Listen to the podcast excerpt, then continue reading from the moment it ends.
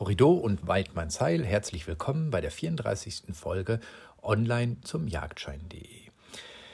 Eingestiegen sind wir beim letzten Mal in das Thema Federwild, dann gefolgt vom Folgenspecial zum Thema Wildbretthygiene, die Folge mit Gast, machen wir heute weiter bei den ganzen sachlichen Themen. Es geht um das Thema Greifvögel oder lateinisch Falcinoformes. Vorher möchte ich mich aber nochmal vorstellen. Mein Name ist Benedikt. Ich bin der Betreiber und Ersteller des Online-E-Learning-Portals online zum Jagdschein.de. Ich freue mich auch, wenn ihr mir auf Instagram folgen würdet unter dem gleichen Namen online-zum-jagdschein-de. Steigen wir ein. Greifvögel. Die Gruppe der Greifvögel ist sehr artenreich und umfangreich. Sie werden auch unter anderem als Raubvögel bezeichnet. Genau wie die Raubtiere beim Haarwild sind die Greifvögel zum größten Teil Jäger auf lebende Beutetiere oder Aas. Die Waffen der Greifvögel sind die Füße mit ihren scharfen Krallen sowie dem Hakenschnabel. Wir unterscheiden in Griff und Bisstöter. Einfach zu merken ist, dass die Falken Bisstöter sind und alle anderen Greifvögel Grifftöter. Auch wenn sich beide Begrifflichkeiten von selbst erklären. Der Falke bindet die Beute mit den Fängen und tötet die Beute mit einem Biss in den Nacken. Dazu dient der sogenannte Falkenzahn, den auch nur diese Greifvögel besitzen, der sich am Oberschnabel befindet. Die Grifftöter binden ebenfalls die Beute mit den Fängen und töten diese mit festem Griff. Alle Greifvögel, Falken und Greife unterliegen dem Jagdrecht, haben jedoch ganzjährige Schonzeit. Allerdings ist hierbei auch wieder das jeweilige Landesrecht zu beachten, da unter besonderen Umständen eine Sondergenehmigung für den Fang oder Abschuss für Habicht und Mäusebussard erteilt werden kann. Generell, was die Fortpflanzung betrifft, kann man für alle Greifvögel die Aussage festhalten, dass sie in der Einehe, mindestens Jahresehe, große Arten auch lebenslang leben und beide Tiere sich an der Brutpflege beteiligen. Die Jungen sind Nesthocker, Weibliche Tiere werden als Weib bezeichnet, männliche Vögel als Terzel. Zeichen von Greifvögeln sind nicht nur die Feder- oder Fellreste an den Stellen, an denen ein Greifvogel ein Beutetier gerupft hat, sondern auch das Gewölle. Gewölle sind ausgewürgte, unverdauliche Nahrungsreste von Greif- und Eulenvögeln. Diese enthalten je nach Vogelart Fellreste, Federn, Skelettteile, Schneckenhäuser und so weiter der Wespenbussard oder lateinisch Pernine. Beschreibung Die Körperlänge beträgt 50 bis 60 cm, wovon bis zu 30 cm auf den Schwanz entfallen. Die Flügelspannweite beträgt 1,18 Meter bis 1,44 Meter. Größenunterschiede zwischen Weib und Terzel sind sehr gering. Insgesamt wiegt er ca. 800 Gramm. Der Kopf wirkt etwas taubenähnlich. Adulte Terzel haben in der Regel einen blau-grau gefärbten Kopf. Beim weiblichen Vogel ist diese Färbung reduziert oder fehlt. Der Kopf ist dann braun. Der relativ kleine und schlanke Schnabel ist schwarzgrau. Der Schnabel ist für das Herausziehen von Wespenlarven aus Waben optimiert. Er ist relativ lang und schmal. Der Oberschnabel ist nur schwach gekrümmt. Zum Schutz vor Stichen sind die Nasenlöcher schmal und schlitzförmig. Das Gefieder am Kopf ist schuppenartig und vor allem in der Augenumgebung sehr dicht und steif. Bei Altvögeln ist die Wachshaut dunkelgrau und die Iris gelb. Die Beine sind ebenfalls gelb, die Krallen sind schwarz. Die adulten Vögeln ist die gesamte Oberseite einfarbig braun. Hand- und Armschwingen sowie der Stoß zeigen eine breite, dunkle Endbinde und außerdem zwei weitere, schmalere, dunkleren Binden, die eine nahe der Basis und die zweite etwa auf Höhe des ersten Drittels der Federn. Die Unterseite ist erheblich variabler. Bei den meisten Vögeln sind Körper und alle Unterflügeldecken auf weißlichem Grund grob mittelbraun bis beigebraun quer gebändert. Davon deutlich abgesetzt sind die weißlich-grauen Schwingen und die ebenso gefärbte Schwanzunterseite. In allen Farbvarianten zeigt die Art jedoch die dunklen Binden auf Schwanz und Schwingen sowie einen großen dunklen Bugfleck, an der Vorderkante des Unterflügels. Letzterer ist bei allen Vögeln sehr, sehr auffällig. Die Beine sind vor allem an das Graben im Boden angepasst, die Krallen sind kaum gebogen. Die Nahrung. Der Wespenbussard ist hinsichtlich seiner Ernährung hochspezialisiert. Er ernährt sich ganz überwiegend von der Brut der Wespe. Die wesentliche Suchstrategie ist dann ein ausdauerndes Sitzen in Bäumen unterhalb der Baumkrone. Dabei suchen Wespenbussarde nach fliegenden Wespen, die in Bodennähe verschwinden. Die gefundenen Nester werden ausgegraben und die Teile mit Larven und Puppen stückweise zum eigenen Nest transportiert, bis alle Waben ausgebeutet sind. Auch die Nester von Hummeln werden ausgegraben. Kleine Wirbeltiere spielen vor allem in nassen und kühlen und damit wespenarmen Sommern eine wichtige Rolle. Auch nestjunge Vögel gehören regelmäßig zur Beute. Im Spätsommer werden auch Früchte verzehrt, vor allem Pflanzen, Kirschen und Beeren. Lautäußerung.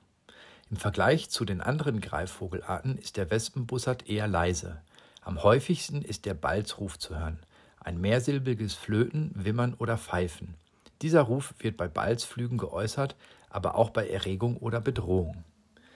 Die Mauser Juli bis August und Oktober bis Dezember. Das Verbreitungsgebiet, der Lebensraum und das Zugverhalten. Das Verbreitungsgebiet umfasst den größten Teil Europas. Der Wespenbussard fehlt im atlantisch geprägten äußeren Westen und im Norden Europas. In Großbritannien kommt die Art nur im Süden und Osten sowie lokal im Osten von Schottland vor. Die südliche Verbreitungsgrenze verläuft durch Zentralspanien, Süditalien und durch den Süden Griechenlands. Das Verbreitungsgebiet des Wespenbussards umfasst damit im westlichen bzw. im Wesentlichen die gesamte Zone des subkontinalen bis kontinal geprägten Europas und des westlichen Asiens. Der Wespenbussard bewohnt bewaldete Landschaften aller Art, Waldbereiche, die durch Lichtungen oder abwechslungsreiche Ränder strukturiert sind oder in der Nähe zu abwechslungsreichen Feuchtgebieten liegen. Brutnachweise erfolgten in den Alpen bis etwa auf 1500 Meter. Der Wespenbussard ist Langstreckenzieher. Die gesamte Population überwintert in Afrika südlich der Sahara. Wespenbussarde halten sich in Europa etwa von Anfang Mai bis Ende August auf, also nur etwa vier Monate. Nestbauverhalten und Fortpflanzung. Die Balz findet im Mai statt. Das Nest wird fast immer im größten jeweils verfügbaren Wald und möglichst weit von dessen Rändern entfernt errichtet. Zur Nestanlage werden Bäume aller Art genutzt. Der Horst wird in der Baumkrone häufig so angelegt, dass es sowohl von oben als auch von unten gut gegen Sicht geschützt ist. Die Eiablage erfolgt in Mitteleuropa meist Ende Mai bis Juni. Die Gelege bestehen ganz oder überwiegend aus zwei Eiern, selten nur aus einem und sehr selten aus drei Eiern. Die Eier sind weißlich bis hellbraun, sehr intensiv und variabel rotbraun bis schwarzbraun verwaschen. Die Brutzeit beträgt etwa 34 Tage. Beide Partner brüten, lösen sich ab und gehen unabhängig voneinander auf Nahrungssuche. Nach etwa 44 Tagen werden die Jungvögel flügge. Sie werden bis zum Abzug der Altvögel aus dem Nest mit Futter versorgt. Wespenbussarde sind im zweiten Lebensjahr ausgefärbt und dann vermutlich auch geschlechtsreif. Die Ansprache im Flugbild. Im Flug sind die Flügelenden deutlich gerundet. Der Flügelhinterrand ist leicht S-förmig geschwungen. Die Schwanzlänge entspricht etwa die der Flügelbreite. Die Schwanzecken sind gerundet. Beim Kreisen werden die Flügel waagerecht gehalten, im Gleitflug meist leicht nach unten gebogen. Der Rotmilan oder Milvus milvus. Die Beschreibung. Der Rotmilan wird auch roter Milan, Gabelweihe oder Königsweihe genannt. Ist eine etwa Mäusebussardart große Greifvogelart aus der Familie der Habichtartigen. Der Rotmilan ist eine gut bestimmbare Greifvogelart. Der Rotmilan ist größer als sein Mäusebussard und etwas größer als der Schwarzmilan. Er hat ausgesprochen lange Flügel und einen langen gegabelten Stoß. Der sitzende Vogel wirkt rötlich bis braun, wobei eine deutlich hellere, meist ockerfarbene Federsäumung, vor allem die der Deckfedern des Oberflügels und des Rückengefieders, einen kontrastreichen Gesamteindruck vermitteln. Das Kopf-, Nacken- und Kehlgefieder erwachsener Rotmilane ist sehr hell. Auffallende schwarze Federschäfte. Der ziemlich kräftige Schnabel ist an der Basis gelb, am Schnabelhaken dunkelgrau oder schwarz. Die kurzen Beine sind gelb, die Krallen schwarz. Die Iris erwachsener Vögel ist blassgelb. Die Arm- und Handschwingen sind an ihren Enden sehr dunkel, fast schwarz. Die Geschlechter unterscheiden sich in der Färbung nicht. Auch das Jugendgefieder ähnelt stark dem des Erwachsenenkleid. Terzel wiegen im Durchschnitt unter einem Kilogramm. Die schwersten Weibchen wiegen 1,4 Kilogramm. Die Körperlänge variiert zwischen 60 und 75 Zentimeter, wovon zwischen 30 und 40 Zentimeter auf den Stoß entfallen. Die Spannweite beträgt 1,50 Meter bis 1,80 Meter. Die Nahrung. Der Rotmilan ist weitgehend Nahrungsgeneralist und aktiver Jäger. Während der Brutzeit besteht die Hauptnahrung aus kleinen Säugetieren und Vögeln. Oft handelt es sich dabei um geschlagene Vögel oder verletzte oder kranke Tiere sowie Jungtiere. In wasserreichen Gebieten können Fische gewichtsmäßig dominieren. Nicht unbeträchtlich ist die Menge an Wirbellosen, die der Rotmilan sowohl im Flug als auch am Boden aufnimmt. Aas ist der Rotmilan etwas weniger häufig zu finden. Der Rotmilan ist ein Suchflugjäger in offenen Landschaften, der große Gebiete seines Nahrungsreviers in einem relativ niedrigen und langsamen Gleit- und Segelflug systematisch nach Beute absucht. Er ist Überraschungsjäger, der bei erfolglosem Angriff in der Regel abstreicht und das verfehlte Beutetier nicht weiter verfolgt. Lautäußerung. Auffälligster Ruf ist ein hohes, in der Tonfärbung stark variierendes, jedoch meist schrilles, langgezogenes Wie dem in ab- und aufsteigenden Tonkurve weitere Elemente hinzugefügt werden. Das erste Element ist langgezogen, oft klagend, die nachfolgenden schließen sich wellenförmig und kürzer werdend zum Schluss oft stolpernd an. Die Mauser. April bis Juni das gesamte Gefieder. Verbreitungsgebiet, Lebensraum und Zugverhalten. Die Verbreitung des Rotmilans im westlichen bzw. ist im Wesentlichen auf Europa beschränkt. Der Verbreitungsschwerpunkt dieser Art liegt in Deutschland, das allein über 50 Prozent des weltweit auf maximal 29.000 Brutpaare geschätzten Rotmilan-Bestands beherbergt. Er brütet vor allem in offenen, mit kleinen Wäldern oder Gehölzen durchsetzten Landschaften. Die meisten Rotmilane sind Zugvögel. Der Rotmilan ist ein Greifvogel offener, mit kleinen und größeren Gehölzen durchsetzter Landschaften. Bevorzugte Lebensräume sind Agrarlandschaften mit Feldgehölzen, oft auch Parklandschaften und an Offenland grenzende strukturierte Waldränder. Im Allgemeinen ist der Rotmilan ein Bewohner der Niederungen an der Hügellandgebiete bis etwa 800 Meter. Fortpflanzung und Nestbauverhalten. Ab dem dritten Lebensjahr werden Rotmilane geschlechtsreif, bei guten Lebensbedingungen auch schon mal früher. Weitgehend monogame Brutsaisonehen sind die Regel, doch wurden mehr, mehrjährige Dauerehen ebenso häufig schon beobachtet. Bei Standvögeln scheint die Paarbildung stabiler zu sein als bei Zugvögeln. Die Balz findet im März und April statt und ist nicht sehr auffällig. Im Wesentlichen besteht sie aus Horstbau, gemeinsamen Flügen und dem Horststandort an häufigsten Kopulationen. Zur Kopulation fordert das Weibchen mit leisen Trillerrufen waagerecht geduckter Körperhaltung und gesenkten Kopf auf. Bereits in der Nestbauphase stellt das Weibchen eigene Nahrungsflüge weitgehend ein und wird ab dieser Zeit vom Männchen versorgt, bis es sich etwa zwei bis drei Wochen nach dem Schlupf selbst wieder an der Nahrungsbeschaffung beteiligt. Der Horstbau oder die Instandsetzung eines alten Horsts beginnt sofort nach Ankunft der Partner im Brutrevier, hauptsächlich in Eichen, Buchen oder Kiefern. Meist liegen die Horste relativ hoch und in starken Bäumen. Das Grundgerüst besteht aus starken Reisern und Zweigen, die vom Boden aufgelesen oder mit dem Schnabel oder dem Fang von Bäumen abgerissen werden. Den Horst polstern die Vögel mit unterschiedlichstem weichen organischem Material, aber auch mit Kulturabfällen wie Folien, Plastiktüten oder Garn. Die Größe der Rotmilanhorste liegt zwischen 45 und 60 Zentimeter. Mehrjährig benutzte Nester sind jedoch massive Konstruktionen mit einem Durchmesser von einem Meter und mehr. Das Gelege besteht meist aus drei Eiern, selten aus einem, zwei oder vier Eiern. Sie entsprechen in Größe und Form eines mittelgroßen Hühnereis. Auf trübweißem Grund weisen sie unterschiedlich stark ausgeprägte rötlich-braune Flecken sowie schwärzliche Girlanden auf. Legebeginn ist in der Regel Anfang bis Mitte April. Die Eier bebrütet fast ausschließlich das Weibchen, etwa 32 bis 33 Tage lang. In den ersten zwei bis drei Wochen bleibt das Weibchen fast ständig am Horst. Die Nestlingszeit beträgt abhängig von Witterung und Nahrungsangebot zwischen 48 und 54 Tagen. Ansprache und Flugbild.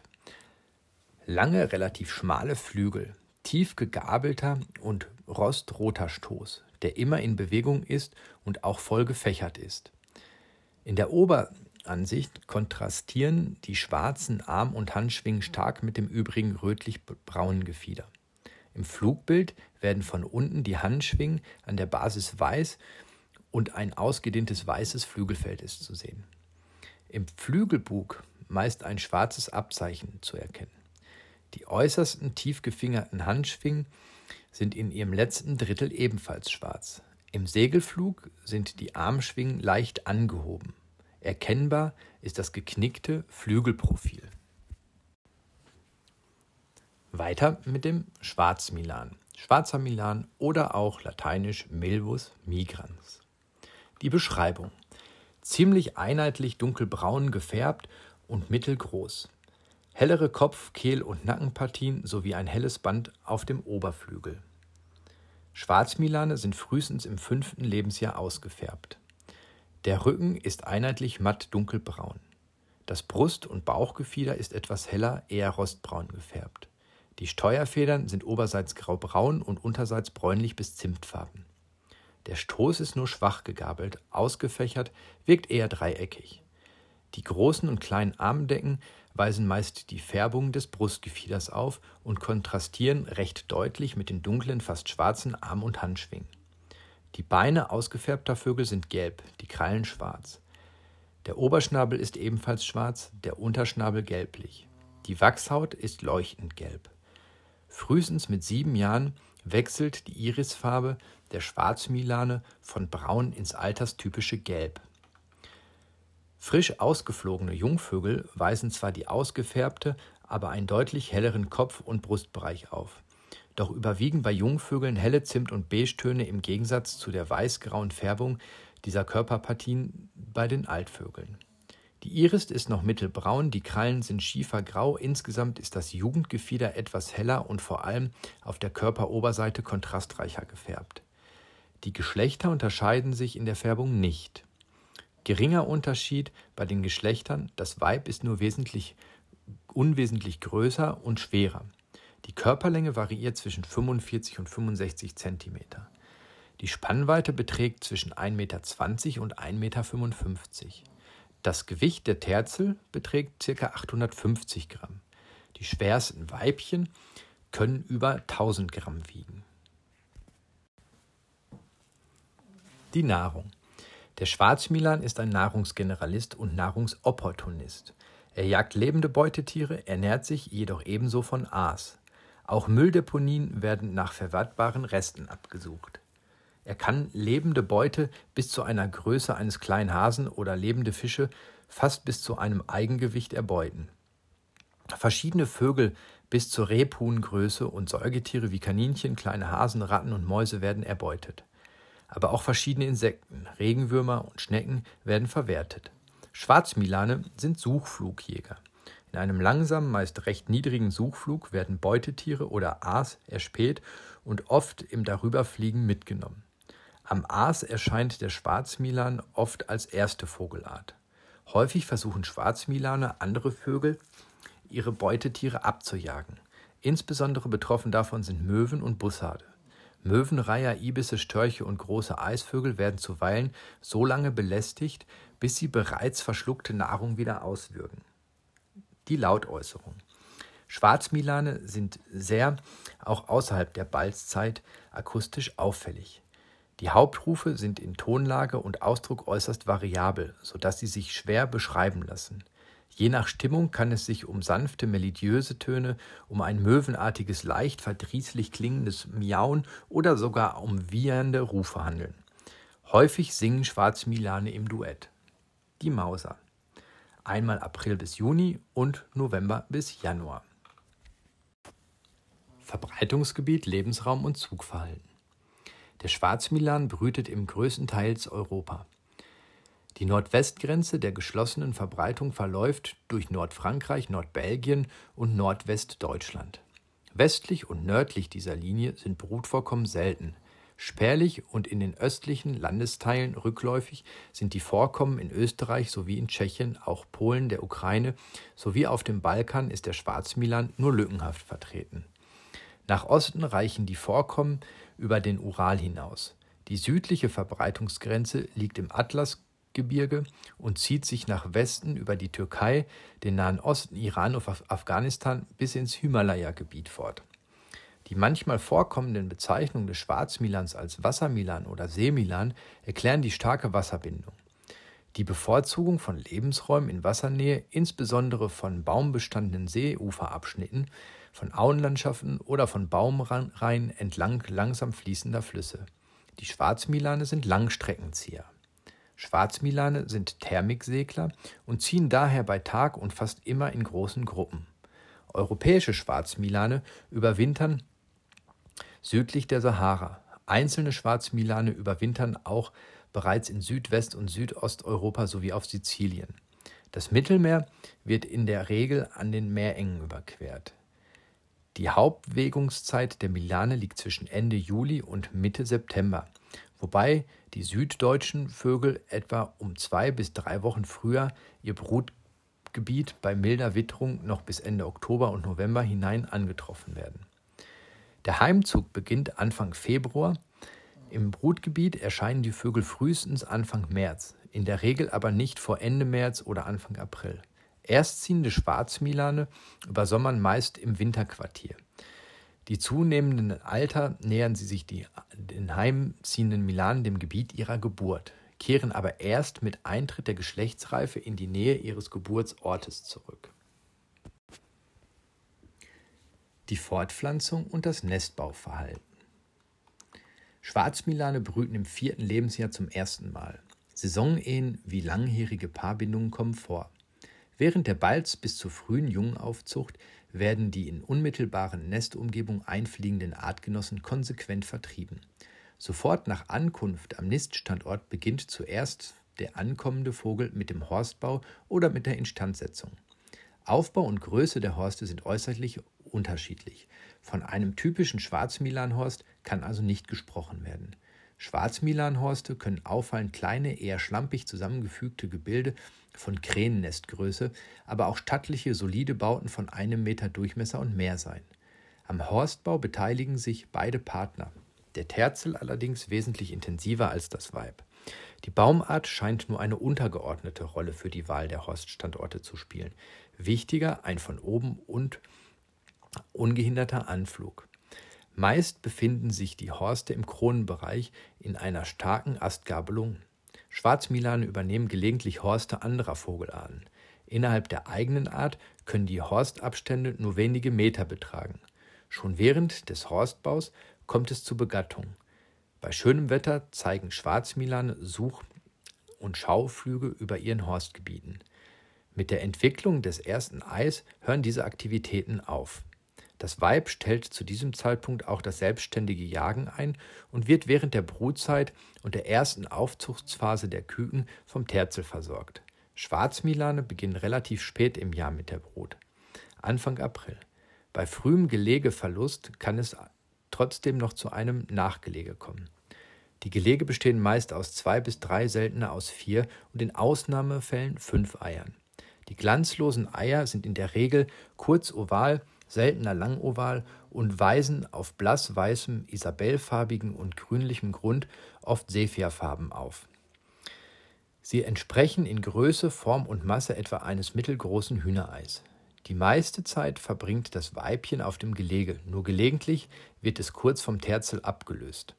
Nach einer Brutdauer von etwa 32 Tagen schlüpfen die Jungen, zwischen denen entsprechend der Eierplage beträchtliche Entwicklungsunterschiede bestehen können. Die älteren Geschwister drängen häufig das Jüngste von der Beute ab. Manchmal attackieren sie es auch. Häufig werden verendete Küken zerteilt und verfüttert. In den ersten beiden Wochen schafft das Männchen allein die Nahrung heran. Mit etwa 32 Tagen beginnen die Jungvögel mit den ersten Flugübungen und können sich mit 40 Tagen schon etwas vom Horst entfernen. Insgesamt ist die Entwicklungs Lebensdauer von Nestlingen individuell, aber sehr verschieden. Bis zum Ausfliegen können mehr als 50 Tage vergehen. Junge Schwarzmilane werden relativ spät im Alter von 80 bis 90 Tagen selbstständig. In freier Natur wurden gelegentlich Mischbruten zwischen Rot- und Schwarzmilan festgestellt. Der Schwarzmilan war meist der weibliche Vogel. Ansprache und Flugbild. Der Schwarzmilan fliegt sehr elegant mit flachen, relativ schnellen Flügelschlägen. Er segelt und gleitet oft, wobei die Flügel im Gegensatz zu denen des Rotmilans in derselben Flugposition nicht über den horizontal geknickten, sondern leicht abwärts gerundeten zu erkennen sind. Auffällig ist auch das andauernde Verwinden, Fächern und Falten des Schwanzes, das nur beim Rotmilan noch stärker ins Auge fällt. Das war es mit der Folge zum Thema Federwild, noch genauer ähm, Greifvögel. Beim nächsten Mal geht es dann eben weiter mit den Bussardartigen. Ich freue mich auf euer Wiederhören. Horrido und Weidmanns Heil. Bis dahin. Dankeschön fürs Zuhören.